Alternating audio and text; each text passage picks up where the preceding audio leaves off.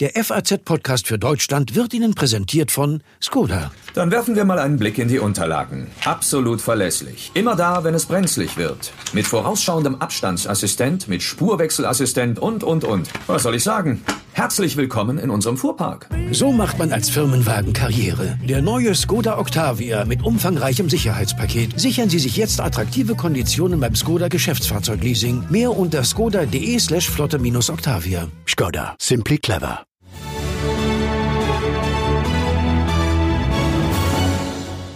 Thank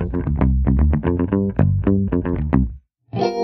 Was macht eigentlich der Immobilienmarkt? Lohnt es sich zu kaufen gerade oder zu verkaufen? Kann man überhaupt halbwegs unfallfrei umziehen und mieten? Und welche alternativen Wohnformen, Stichwort mehr Homeoffice, sind gerade eigentlich en vogue oder deuten sich an? Darüber sprechen wir heute im FAZ-Podcast für Deutschland mit dem Immobilienverbandschef Jürgen Michael Schick, mit unserer Autorin Judith Lemke, mit dem Mitbegründer der modernen WG, Ex-Kommunade Rainer Langehans, mit der Landkommune Klimansland, dem YouTuber Finn Kliman und abschließend noch mit einem, der Inseln verkauft. Angeblich gar nicht so teuer. No, irgendwie ist ja jeder auf der Suche nach seiner ganz eigenen Insel. Und damit herzlich willkommen bei unserem Podcast heute an diesem Mittwoch, den 20. Mai. Ich bin Andreas Krobock. Schön, dass Sie dabei sind.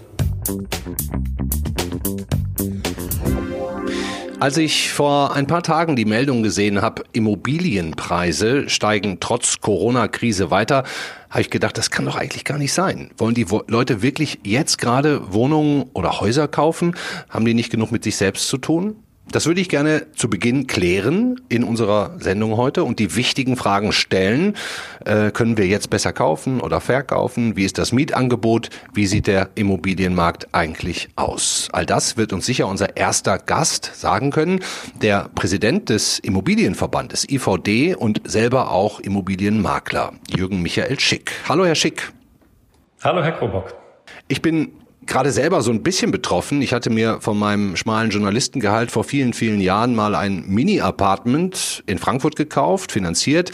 Jetzt könnte ich das Geld gerade eigentlich ganz gut für neue Projekte gebrauchen, auch neue Wohnprojekte. Lohnt es sich wirklich jetzt in der Corona-Krise zu verkaufen, Herr Schick?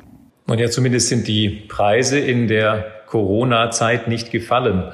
Und das erstaunt ja vielleicht den einen oder anderen Zuhörer, aber liegt natürlich daran, dass es einfach einen Mangel an Wohnungen gibt, sowohl an Mietwohnungen als auch an Eigentumswohnungen.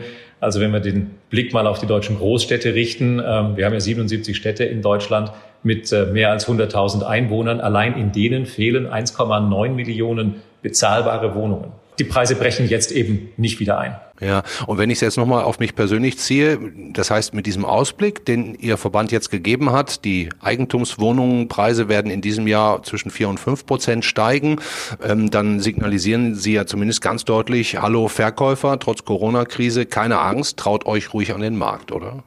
Nun ist es bestimmt so, dass der ein oder andere Verkäufer vielleicht wegen Liquiditätsverlust jetzt in einer drohenden Rezession, äh, pandemiebedingt, auch Liquidität braucht.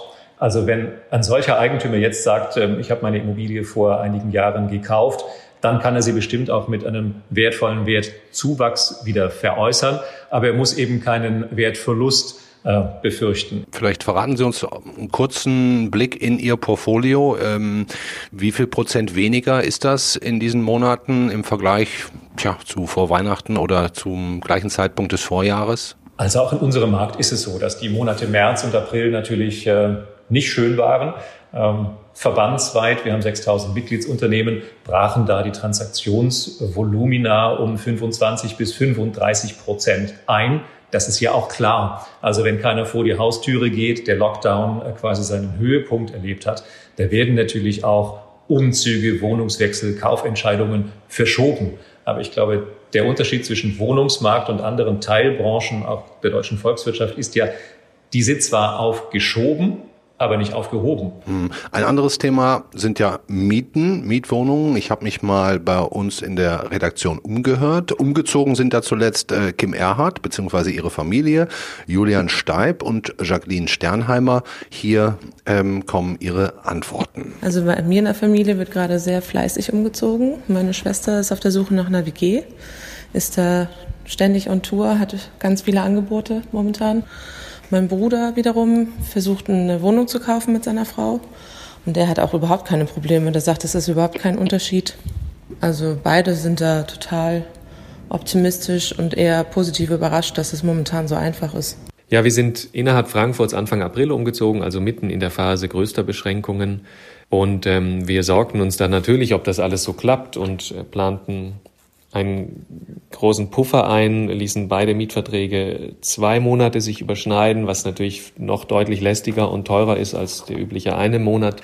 Mit dem Umzug selbst hat dann alles erstaunlich reibungslos geklappt. Das Umzugsunternehmen arbeitete die gesamte Zeit, also die Corona-Beschränkungszeit, durch. Und äh, mit dem Einrichten ist es ein bisschen schwierig gewesen, weil natürlich die Möbelhäuser zu hatten. Aber das läuft ja nun auch jetzt wieder nach und nach an. Ich bin Mitte April umgezogen innerhalb von Frankfurt. Und das war auf jeden Fall eine, ja, für mich besondere Erfahrung, was Umzüge angeht. Ich habe aber kein Auto. Das hieß also, dass ich ähm, ganz häufig mit meinem Fahrrad irgendwie Kisten beladen habe und äh, die dann immer schön mit äh, Spannseilen irgendwie da dran gemacht habe. Und dann ist quasi eigentlich nur eine Straße weiter gewesen. War, war, war auf jeden Fall anders, als ich es gewohnt war. Ähm, ja, wir waren aber auf jeden Fall stolz, dass es so gut geklappt hat. Herr Schick, auch Ihre Erfahrung klingt ja eigentlich so, als wenn dieses Vermieten und Mieten gerade ganz gut klappt, vielleicht sogar besser, als Sie es vielleicht vorher befürchtet haben, oder? Also toll, dass es bei Ihren Kollegen so gut funktioniert hat. Naja, wir merken natürlich schon, dass die Fluktuation, also der Mieterwechsel zurückging jetzt im äh, äh, Frühjahr, ist ja klar. Also derjenige, der jetzt seine Wohnung gekündigt hat oder den neuen Mietvertrag schon unterschrieben hatte, der wechselt natürlich. Auf der anderen Seite sind eben auch viele Umzüge verschoben worden, da wo es möglich ist. Mhm. Nur Gewerbeimmobilienvermittler oder Makler will man im Moment nicht unbedingt sein, oder? Es gibt bestimmt einen großen Unterschied zwischen dem im Verhältnis sehr stabilen Wohnimmobilienmarkt, wo übrigens 80 Prozent aller Wohneinheiten ja im Besitz von kleinen Einzeleigentümern sind, also von privaten Vermietern, so wie Sie ja nun gerade von sich selbst berichtet haben. Im Gewerbeimmobilienmarkt äh, ist natürlich eine viel größere Betroffenheit auch von der drohenden Rezession. Nicht nur in den zurückliegenden Monaten waren ja nun einfach viele Geschäfte, Hotels, äh, Gastronomieeinrichtungen geschlossen. Das wird spürbare Folgen im Gewerbeimmobilienmarkt mit sich bringen. Sie senden jetzt aus Frankfurt. Ähm, da ist natürlich auch der Büroimmobilienmarkt betroffen. Da werden wir die Spuren mit Sicherheit auch erst am Jahresende klar sehen. Und das hängt dann doch total davon ab, wie hart die Rezession verläuft. Und ich glaube übrigens, wenn wir jetzt den Blick in die Zukunft werfen, wir werden wieder Zuwanderung erleben. Also so wie nach der Finanzkrise 2008, 2009 auch. Da sind ja mehr als 300.000 Südeuropäer nach Deutschland gekommen, weil es hier Arbeit gab, weil wir die Krisen besser gemanagt haben als äh, in anderen Teilen Europas. So sehen wir das äh, für die kommenden Jahre auch. Also auch da wird Deutschland wieder äh, profitieren von der an sich ja dringend benötigten Zuwanderung. Und ehrlich gesagt, auch das ist eine weitere Nachfrage auf dem Wohnungsmarkt. Na klar. Vielen Dank, Jürgen Michael Schick. Und am Ende muss man ja sagen, für den durchaus optimistischen Ausblick. Danke Ihnen sehr. Sehr gerne, Herr Krobock. Der Immobilienverband IVD vermittelt uns also Nachfrage hoch, Angebot ja, eher nicht so. Bei uns in der FAZ beschäftigen sich natürlich auch einige Redakteure mit dem Thema Immobilien, Wohnen, Architektur, Häuser.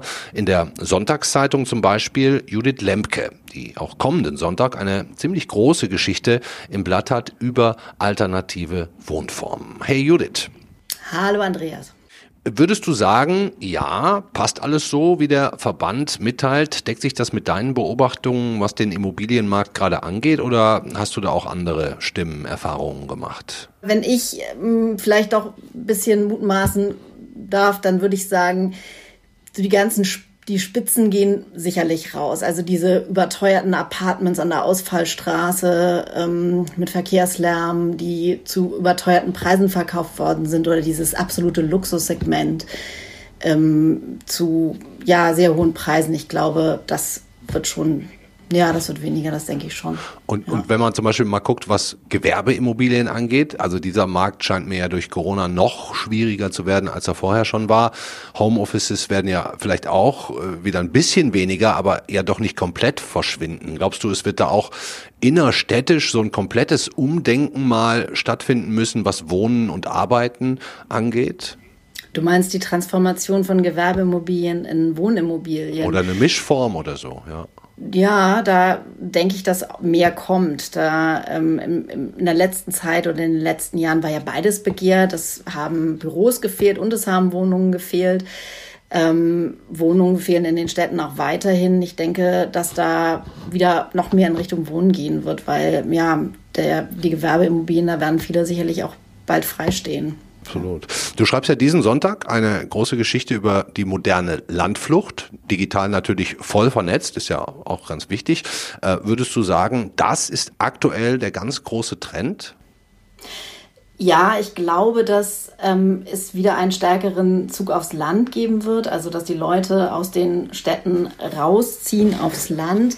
Den Trend gibt es schon seit ein paar Jahren. Dabei ist es weniger das kleine Dorf, sondern eher die Peripherie. Aber dadurch, dass die Preise so hoch waren und auch die Preise in den Speckgürteln der großen Städte sehr hoch waren, sind die Leute auch immer weiter aufs Land hinausgezogen.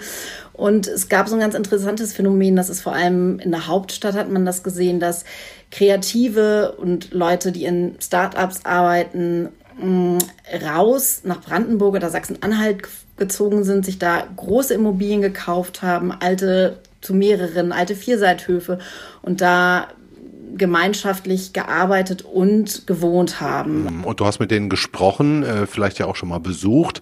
Ähm, sind die zufrieden mit dem Modell? Was, was, was sind die Benefits? Was sind die Probleme? Naja, also ganz grundsätzlich ist es natürlich, wie glaube ich, jede Art von großen Gruppen, die irgendwas zusammen entscheiden müssen. Es gibt, es nimmt sehr viel Zeit in Anspruch. Es muss gut moderiert werden. Es gibt viele, viele Ideen, viele Ansprüche, die dann irgendwie unter einen Hut gebracht werden müssen. Ähm, dann kommen da, ist auch das Problem, dass manchmal die Städter wie so UFOs in den Dörfern gelandet sind. Was, was gibt's sonst noch für Ideen gerade, neue Wohnmodelle, für die man sich vielleicht mal interessieren könnte? Ich meine, wir haben ja gleich quasi im Anschluss noch das Gespräch mit dem Mitbegründer der modernen WG, Rainer Langhans, mit, mit, mit dem äh, ähm, Landkommunaden äh, ähm, Finn Kliman, auch das ganz interessant. Und dann äh, will uns einer am Schluss noch Inseln verkaufen. Ähm, was davon abgesehen, mehr, mehr Generationenhaus wäre vielleicht auch noch zu nennen, was davon abgesehen würdest du sagen, sagen, sind jetzt gerade noch ganz große oder neue oder vielleicht äh, mit Potenzial Wohntrends? Hm. Also ich glaube, da gibt es zwei Seiten. Das, was ich gerade beschrieben habe, diese Co-Living oder Co-Working-Projekt, das ist ja meistens verbunden auf dem Land, das ist eben getrieben von Individuen, die sich zusammenschließen. Und dann gibt es natürlich auch die großen Unternehmen, WeWork, WeLive, die das so als ähm, die moderne WG mit geteilten Räumen als neue Wohnform in der Stadt verkaufen. Ein großen Trend, den man auch gesehen hat, war ähm, möblierte Wohnungen, ähm, die jetzt natürlich auch in der Corona-Krise unter Druck geraten sind, weil es diese Mobilität der Leute in der Form nicht mehr gibt.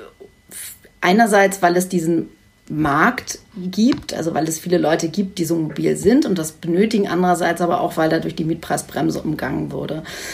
Ähm, wer möbliert vermietet, für den gilt sie nicht. Dadurch sind viele auf dieses Segment umgeschwenkt. Abschließende Frage. Ähm, wir haben es ja jetzt im Grunde rausgefunden, der Markt ist im Moment eher ein Verkäufermarkt, auch ein Vermietermarkt. Das, das Angebot ist nicht so gering wie die Nachfrage und ein geeignetes Objekt auf dem Land schnell zu finden, wird ja wahrscheinlich auch nicht ganz so einfach sein. Ähm, was hast du noch abschließend vielleicht für einen Tipp an jemanden, der jetzt eigentlich gerade umziehen will und was Neues sucht? Einfach ein bisschen Geduld haben? Abwarten. Also ich würde mich jetzt nicht bewegen. Ähm, ich würde äh, wirklich erstmal gucken, wie sich die Preise entwickeln und ähm, ich, wenn man jetzt nicht unbedingt umziehen muss, würde ich es nicht tun. Okay. Dankeschön, Judith Lemke. Ich freue ja, mich auf den gerne. Text am Sonntag in der Sonntagszeitung. Tschüss. Wenn es um das Thema alternative Wohnmodelle geht, dann wird unser nächster Gesprächspartner wahrscheinlich nur müde lächeln und sagen, ja, Mai, worüber Sie da sprechen, Krobock, das habe ich schon vor über 50 Jahren so praktiziert. Die Rede ist von keinem geringeren als dem Kommune 1 Mitglied, damals in Berlin, heute will man sagen alte 68er, Rainer Langhans. Schön, dass Sie dabei sind, Herr Langhans. Grüß Sie. Hallo. Erste Frage mal vorweg. Klar, wir sind ja noch mitten in der Corona-Krise. Sie werden dieses Jahr 80 Jahre jung, sind ganz klar Risikogruppe. Geht's Ihnen gut? Wie gehen Sie damit um? Geht mir gut, ich kann es eigentlich nicht glauben. Was können Sie nicht glauben? Naja, Wie gut es Ihnen geht. bin. Was ist das? Dieses Unglaublich, unfasslich, 80. Ja. Weil ich fühle mich im Grunde genommen immer jünger und nicht etwa älter werdend oder älter geworden. Mhm. Also ich bin so ein Beispiel für dieses Forever Young, was wir damals so ein bisschen empfanden. Sind Sie in den Jungbrunnen gefallen irgendwann mal zwischendurch? Irgendwie äh, habe ich den Eindruck, dass ich immer jünger werde. Wie gesagt, ja. Okay, aber wenn wir jetzt über das Alter reden, dann müssen Sie Ihr Geheimrezept auch noch verraten. Und jetzt sagen Sie mir nicht, dass das auch noch mit den Kommunen zu tun hat. Doch, das ist ganz einfach. Äh, wir haben damals angefangen, übrigens die Kommune, mit drei Monaten einer Marathon-Klausur und haben in dieser Zeit nach innen geschaut. Und da haben wir einiges gesehen. Nicht? Zunächst mal unseren Faschismus natürlich. Wir waren ja die Kinder von diesen faschistischen Mördern. Und äh, aber eben auch dann mehr, nämlich Liebe. Ja, man kann lieben. Diese Art von nach innen gehen, die habe ich dann, nachdem das alles zusammenbrach, nicht, wir haben ja das nicht irgendwie durchsetzen können, klar, klar. Äh, sind wir alle natürlich da rausgefallen, rätselhafterweise. Wir wussten nicht, wie wir überhaupt da reingeraten waren, was das ist. Und wir wussten dann auch nicht, wieso das jetzt aufhört, nachdem das so unglaublich real und richtig war, was wir damals erlebten. Äh, da sind wir natürlich alle äh, dann auf die Suche gegangen. Und- nicht, wie kommt man da wieder hin? Ja. Ich muss jetzt nochmal auf das Alter kurz, äh, weil Sie gesagt haben, das hält Ja. Sie jung. Ähm, ist es dieses, dieses Engagement oder der Versuch der persönlichen Befreiung und äh, äh, Liebe zu empfinden, dass das äh, Ihrer Meinung nach auch jünger hält? Na, ich habe es eigentlich schon gesagt. Ständiges nach innen gehen, so viel okay. wie es möglich ist. Und äh, das ist, wenn Sie so wollen, äh, das Geheimnis der Jugend, wenn man so will, nicht? Weil wenn Sie nach innen schauen, dann sehen Sie, dass Sie, die, dass Sie nicht altern, dass Sie unsterblich sind. Nicht? Und das, glaube ich, ist auch für den Körper gut. Herr Langert, sehen Sie sich eigentlich auch als eine Art Erfinder der Stadt-WG? Das ist keine Stadt-WG, sondern das ist die Kommune. Klar, nicht? klar. Ich, ich, weiß Ja, schon. aber ich Sie mein- haben recht, natürlich. Von dieser Kommune-Geschichte, von dieser Kommune-Erfindung ging dann in einem abgespeckten und um das Wesentliche verkürzten äh, Zusammenhang eben dann diese WG hervor, nicht? die bis heute natürlich immer noch existiert, immer wieder. Hm, Ja, wir haben in den 60er, 70er Jahren, da waren Sie ja mit Ihrer Wohn- oder Lebensform auch vielen dieser, ja, Sie haben es gerade gesagt, der Vätergeneration, den Faschisten, eine Art Stachel im Auge. Ja. Ähm, heu heute leben in Deutschland ungefähr, ich habe es nochmal nachgeschaut auf Statista, fünf Millionen Menschen in WGs. Äh, würden Sie da sagen, das ist schon auch eine gute Entwicklung?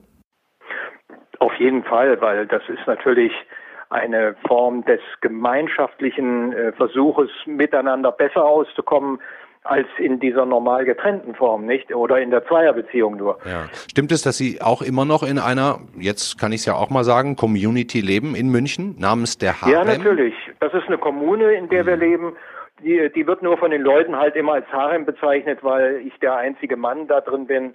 Die anderen Frauen, äh, aber die sind nicht als Geschlechtswesen da drin, denn in der Kommune haben wir kein Geschlecht mehr. Da spielt das keine Rolle mehr, denn du erhebst dich über den Körper ein Stück weit und äh, lernst dich als Geist kennen. Und dort ist das wie im Internet auch so, dass nicht mehr der Körper eine Rolle spielt, sondern eben dein Geist. Und der ist geschlechtslos, wenn man so will. Also, also würden Sie sagen, diesen Geist zu teilen in einer Community ist wichtiger auch als den Körper zu teilen, also die freie Liebe? Ähm, Richtig, oder, ja. oder würden Sie auch äh, sagen, Ganz genau, denn wir haben damals, was denn man bis heute, wenn man so will, fast nicht weiß, weil dieses Narrativ, das ist völlig anders, nicht? Und ziemlich primitiv, wenn man so will. Wir haben eben nicht in der Kommune zumindest diese äh, Körper geteilt. Das heißt, wir waren asexuell, kann man das nennen. Wir haben was viel Tolleres erlebt. Wir waren in einem Super High, sagen wir mal, und in einem Super High, übrigens schon durch Drogen dann später auch noch äh, äh, befördert, da ist diese, ist jede Körperberührung bereits ein, ein grober Knall, der einen fast rausbringt, möglicherweise aus diesem superfeinen High, nicht? wenn man jetzt mal das Innere kurz außen vor lassen könnte. Ne? Also ich glaube, viele Mhm. Leute, die jetzt in eine WG gehen oder äh, auch in eine Kommune, die, die, die kennen dieses Leben da ja nicht, weil sie vielleicht bürgerlich aufgewachsen sind. Was sind denn auch äußere, wichtigste Regeln oder Dinge, die äh, in einer guten WG oder Kommune funktionieren müssen miteinander? Ja, eben eigentlich das, was wir das damals gemacht haben. Das heißt, man müsste sich sehr, sehr genau erzählen, was in sein. einem los ist hm. und dadurch die ganzen Mördergruben, die ja in jedem natürlich zunächst mal sind, oder der ganze Faschismus könnte man auch sagen, ein wenig aufdecken, ausdrücken hm. und dann über diesen Ausdruck hindurch auch ihn verlassen lernen. Gerade wie Sie jetzt auch erzählt haben, ähm, finde ich ganz spannend, äh, weil Sie ja da quasi über Jahrzehnte auf freie Liebe reduziert worden sind, eigentlich was anderes wollten und dann kamen halt, was das ja auch äh, sozusagen immer noch be befeuert hat, diese Fragen nach Uschi Obermeier, ähm, mhm. ähm, weil das ja sozusagen für diese für den Sex stand.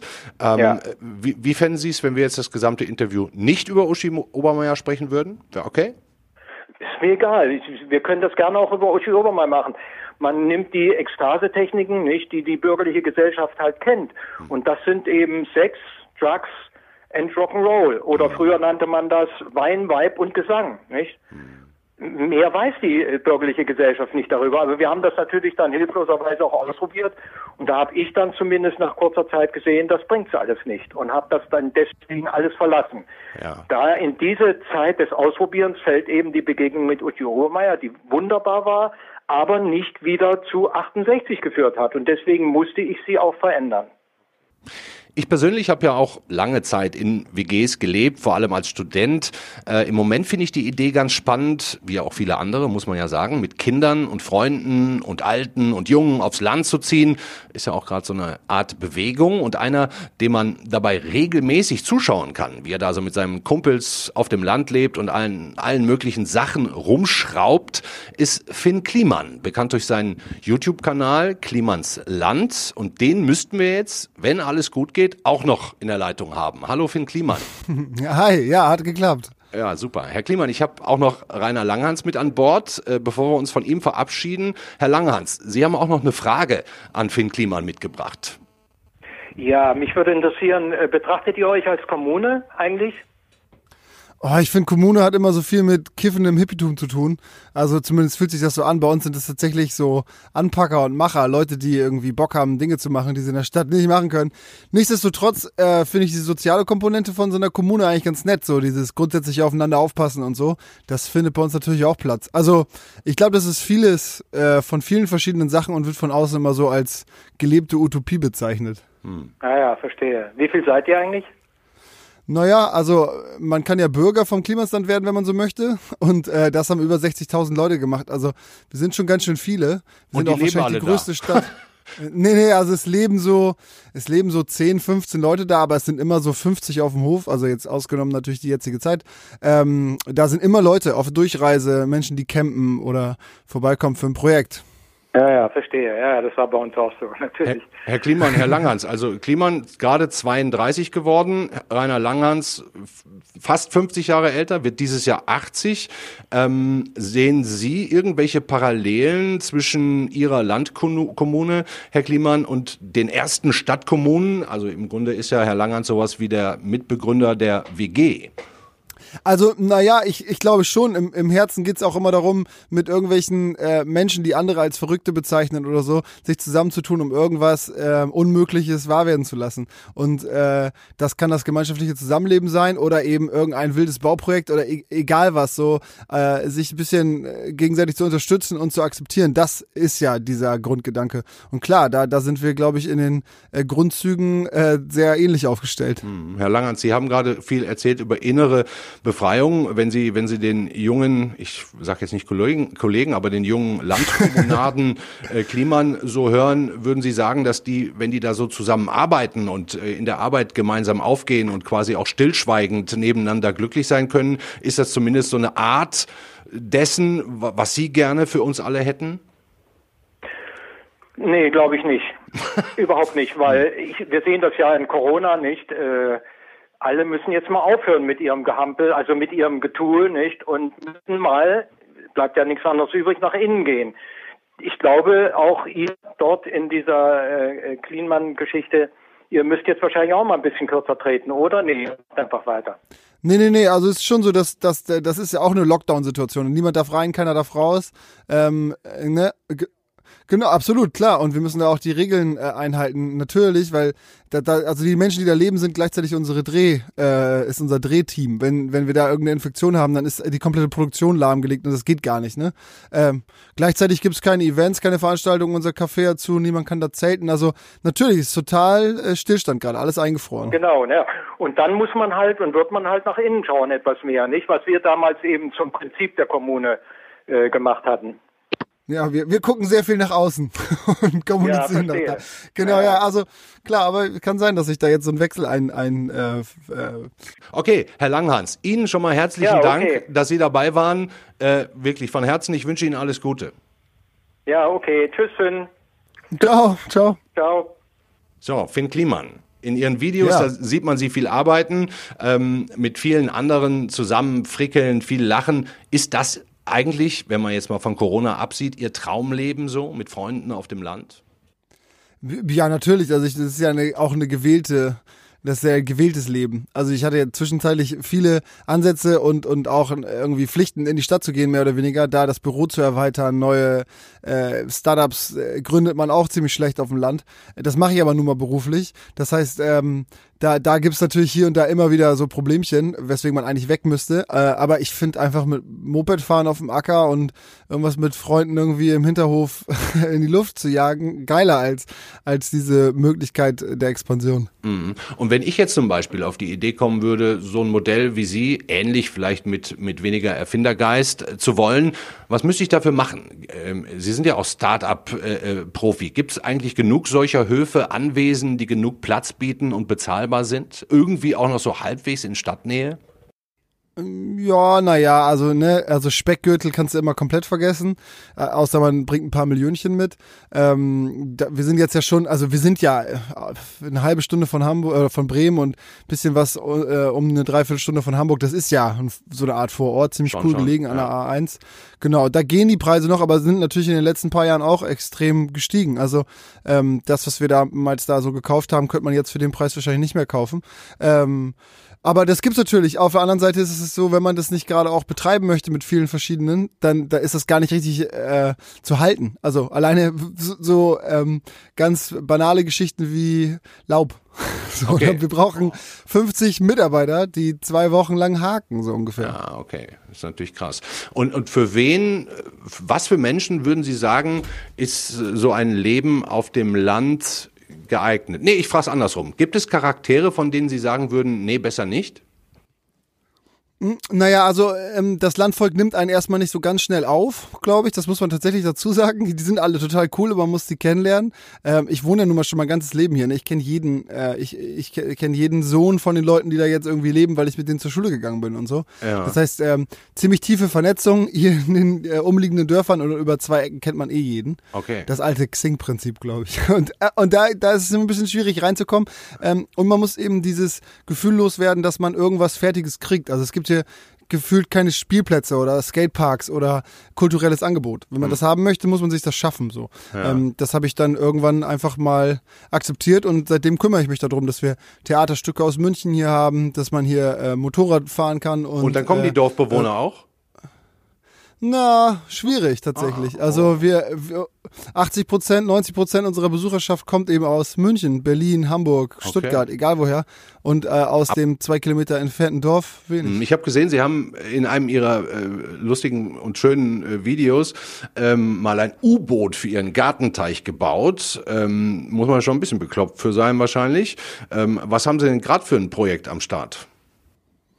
Oh, wir machen so Woche für Woche immer irgendwas anderes. Jetzt gerade haben wir ein, äh, ein Boot repariert und da einen, äh, Motor dran gehängt hinten, äh, den auch komplett general überholt und so. Und jetzt haben wir so ein, gestern haben wir so ein Rasenmäher an ein Fahrrad dran gebaut vorne, damit wir äh, den äh, nicht mit der Hand schieben müssen, sondern fahren können und die Hände frei haben. Und also ey, immer so jede Woche das, was wir gerade brauchen. Jetzt sprießt der Rasen, also haben wir uns darum gekümmert. Muss ja gemäht werden. Und äh, wenn Sie Boot sagen, das ist aber jetzt nicht dieses Hausbootprojekt, das Sie auch noch so nebenher haben mit mit Olli Schulz, äh, wo Sie dem oder das Boot vom ja leider verstorbenen Gunter Gabriel äh, gekauft haben. Sind Sie da auch noch dran?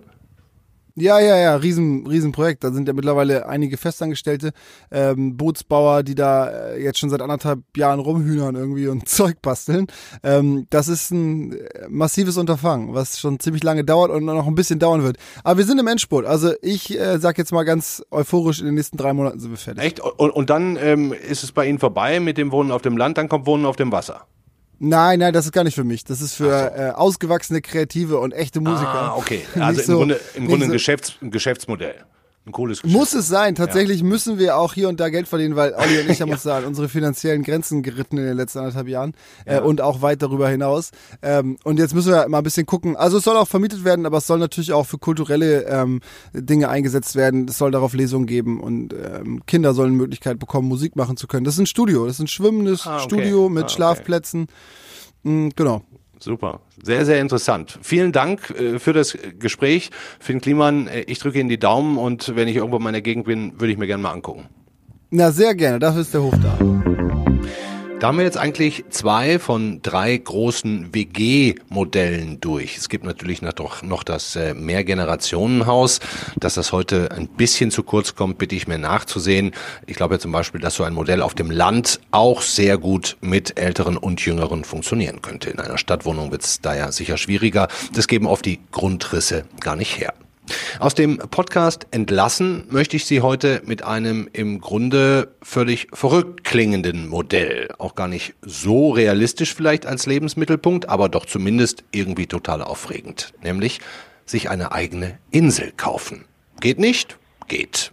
Zu teuer? Kriegen wir raus. Wir fragen einfach Fahad Vladi, einen Hamburger Makler. Hallo Herr Vladi. Hallo, schönen guten Tag. Wollen wir einfach mal so, so tun, als würden wir so eine Art Verkaufsgespräch führen? Sehr gerne. Ja, okay. Also vielleicht endet das ja auch äh, mit einem Verkauf. ja, ich bin gespannt. Ich drücke Ihnen die Daumen. ja. ähm, okay, Herr Vladi, wie viele Inseln haben Sie denn gerade so im Angebot? So, wir haben äh, über, circa so äh, 100 bis 120 Inseln, die wir immer im Angebot haben. Was, so viele? Wir haben, ja, aber so es sind manchmal zwei, drei Inseln in einem Land, manchmal fünf, so wie jetzt in Schweden. Da gibt es mehr Inseln. Mhm. Das Angebot in Kanada ist auch etwas höher. In, ähm, äh, dann gibt es Länder, wo Inseln sehr knapp sind, zum Beispiel an der Côte d'Azur von Frankreich. Da kommt alle zehn Jahre mal eine Insel. Aber die kriegen Sie dann auch? Ja, hoffen wir. Tun wir. wir tun unser Bestes, ah, okay. dass wir also, auch vermarkten dürfen. Mhm. Ich möchte ja gern so ein bisschen die Umwelt schützen und nicht ganz so viel fliegen. Ähm, gibt es da auch irgendwas ähm, in Ihrem Angebot in der Nähe, so ein See, eine See- oder Flussinsel? Natürlich, da gibt ja? es viele Leute, die ähnlich denken wie Sie und das ist auch sehr vernünftig. Also die Leute packen sich hier in Hamburg sozusagen, wo ich jetzt wohne und arbeite, das Auto voll und fahren dann an die bretonische Küste nach Frankreich. Aha. Da haben wir traumhaft schöne Inseln. auch im Angebot jetzt gerade? Auch im Angebot, so für, äh, na gut, äh, da muss man jetzt eine Million, anderthalb Millionen bezahlen Euro für eine Insel, aber schon mit bestehendem oh. Haus. Also schon Riesendinger auch da vor der Ja, Küste. ja, Riesendinger. Okay. Und äh, aber wenn ich das jetzt richtig verstehe, wenn man eine Insel kaufen möchte, dann sollte man äh, schon im Besitz eines Bootsführerscheins sein, oder? Ja gut, da sind die örtlichen Gesetze sehr unterschiedlich. Selbstverständlich müssen, sollten Sie ein Boot haben. Oder ich müsste zumindest fahren können. Ja, natürlich. Es gibt jetzt Länder, wo man sagt, wer einen Autoführerschein hat, darf auf dem Boot fahren, wenn es mhm. solange es nicht kommerziell nutzt. Und das Zweite gibt es Länder wie auch die Schweiz zum Beispiel, wo sie bis zu 10 PS keinen Führerschein brauchen, über 10 PS brauchen sie einen. Das ist von Land zu Land sehr unterschiedlich, aber mit Sicherheit empfiehlt es sich, einen Bootführerschein zu haben. Mhm. Ähm, wie viele Inseln, haben Sie das mal über, über, überschlagen, haben Sie schon verkauft in Ihrem Leben? Ja, ich habe vor 50 Jahren angefangen mit meinem Geschäft und meine Och. erste Insel in den Seychellen verkauft. Mhm. Und jetzt war das so ungefähr vor zehn Jahren, dass mich ein Journalist, ein Kollege von Ihnen fragte, wie viele Inseln wir verkauft haben. Da habe ich die Zahl genannt. Und dann sagte er zu mir, das kann ja jeder sagen. Und dann habe ich PricewaterhouseCoopers, eine Steuerberaterkanzlei, gebeten, mal alle Akten zu prüfen und zu bestätigen. Mhm wie viele Inseln wir verkauft haben. Vor zehn Jahren war die Bestätigung 2400 Inseln. Ich bin der Meinung, oder das war vor acht Jahren. Ja, ich bin der Meinung, wir sind weit über 3000 heute an ah, Privatinseln, die wir ganz, verkauft ganz haben, weltweit. Wie kommen Sie denn überhaupt an diese ganzen Inseln? Sind Sie quasi weltbekannt unter den Inselbesitzern? Ja, das möchte ich schon behaupten. Es ist ein ganz kleiner Markt und in diesem ganz kleinen Markt, würde ich mal sagen, haben wir einen Namen. Hm. Und ähm, äh, ich sorge auch dafür, wenn ich, ich habe, wenn Sie mein Büro besuchen, sehen Sie 12.000 Akten von Inseln. Das sind also 12.000 Inseln, mhm. wo wir die Eigentümer kennen. Die kriegen von uns jedes Jahr einen Kalender, sodass sie auch immer wissen, dass wir noch da sind und so weiter. Mhm. Und die rufen uns auch an. Wir möchten unsere Insel verkaufen. Was meinen Sie, ist ah, denn ja. die Insel wert? Ah, okay. Und somit bleiben wir im Geschäft. Mhm. Okay, letzte Frage, Herr Vladi. Haben Sie sich auch selbst schon eine Insel gesichert für später oder für zwischendurch? Und das war ja, ja, zu Anfang der Grund meines äh, überhaupt so. meines ganzen Geschäfts. Ich wollte mir selber eine Insel kaufen, merkte, dass es keinen Markt gibt, habe eine Insel gekauft, gefunden, die traumhaft war. Sie war einfach zu teuer jenseits meines Budgets. Hm. Habe sie dann an Dritte verkauft. Dann kamen deren Freunde, die dann auch eine Insel wollten. So hab ich bin ich ins Geschäft gekommen. Okay. Ich habe dann äh, die Inseln mir erst leisten können in nach zehn Jahren und habe eine Insel in Neuseeland erworben, äh, zwischen äh, im Marble Sound, also zwischen der Nord- und der Südinsel, ein Traumobjekt. Und was machen Sie damit? Was haben Sie da vor? Äh, damit, äh, das war meine Schafsfarm mit 4000 Schafen. Die habe ich dann eingestellt, die, den Betrieb. Hm. Ich habe jetzt 100 Schafe und 50 Ziegen. Und ansonsten ist der, ist der Wald wieder durchgekommen. Das sieht heute ganz herrlich aus, so wie so auf dem, immer, äh, auf dem Film äh, Lord of the Rings. Mhm. Und äh, sehr abenteuerlich, sehr schön. Und wir sind jedes, Mal, jedes Jahr einen Monat da und machen selber Urlaub. Und die restliche Zeit die vermieten wir die Insel. Wahnsinn. Hört sich nach großer, weiter Welt an. Ganz, ganz herzlichen Dank ja, für das Gespräch. Mhm. Herr Vladi, ich, ich fürchte, bei mir scheitern Sie mit dem Verkauf noch, auch aus. Aber suchen Sie, Sie können mal eine Insel, eine Insel besuchen und mieten, dann haben Sie schon das Inselgefühl. Ah, okay. Sie müssen, da, das Sie müssen Sie auch. nicht unbedingt. Aber wenn Sie mal so eine Rheininsel hätten oder so, dann äh, dürften Sie mich nochmal äh, ansprechen. Alles gut, mache ich sehr gerne. Ja. Alles klar. Danke Ihnen Danke sehr. Danke Ihnen. Auf Wiederhören. Wiederhören. Danke. Ja, das war unser FAZ-Podcast für Deutschland an diesem Mittwoch, den 20. Mai. Sehr, sehr interessant, wie ich finde, was wir rausgefunden haben. Wenn Sie gerade was kaufen so, wollen, Immobilien, wird schwierig, kann man schon so sagen. Wenn Sie verkaufen möchten, und da habe ich mich ja auch selber am Anfang mit angesprochen, dann scheint da durchaus ein Markt zu sein. Ich überlege mir das mal ganz genau. Und wenn man über alternative Wohnformen nachdenkt, dann ist gerade so eine Art digitale Landflucht, also ein Landleben mit kompletter digitaler Anbindung, ziemlich modern. Das versuchen viele. Mehrgenerationenhäuser natürlich ebenfalls. Und die Stadt WG bleibt auch weiterhin, gerade für junge Leute und Studenten, wahrscheinlich eine der beliebtesten Wohnformen. Macht's gut. Tschüss.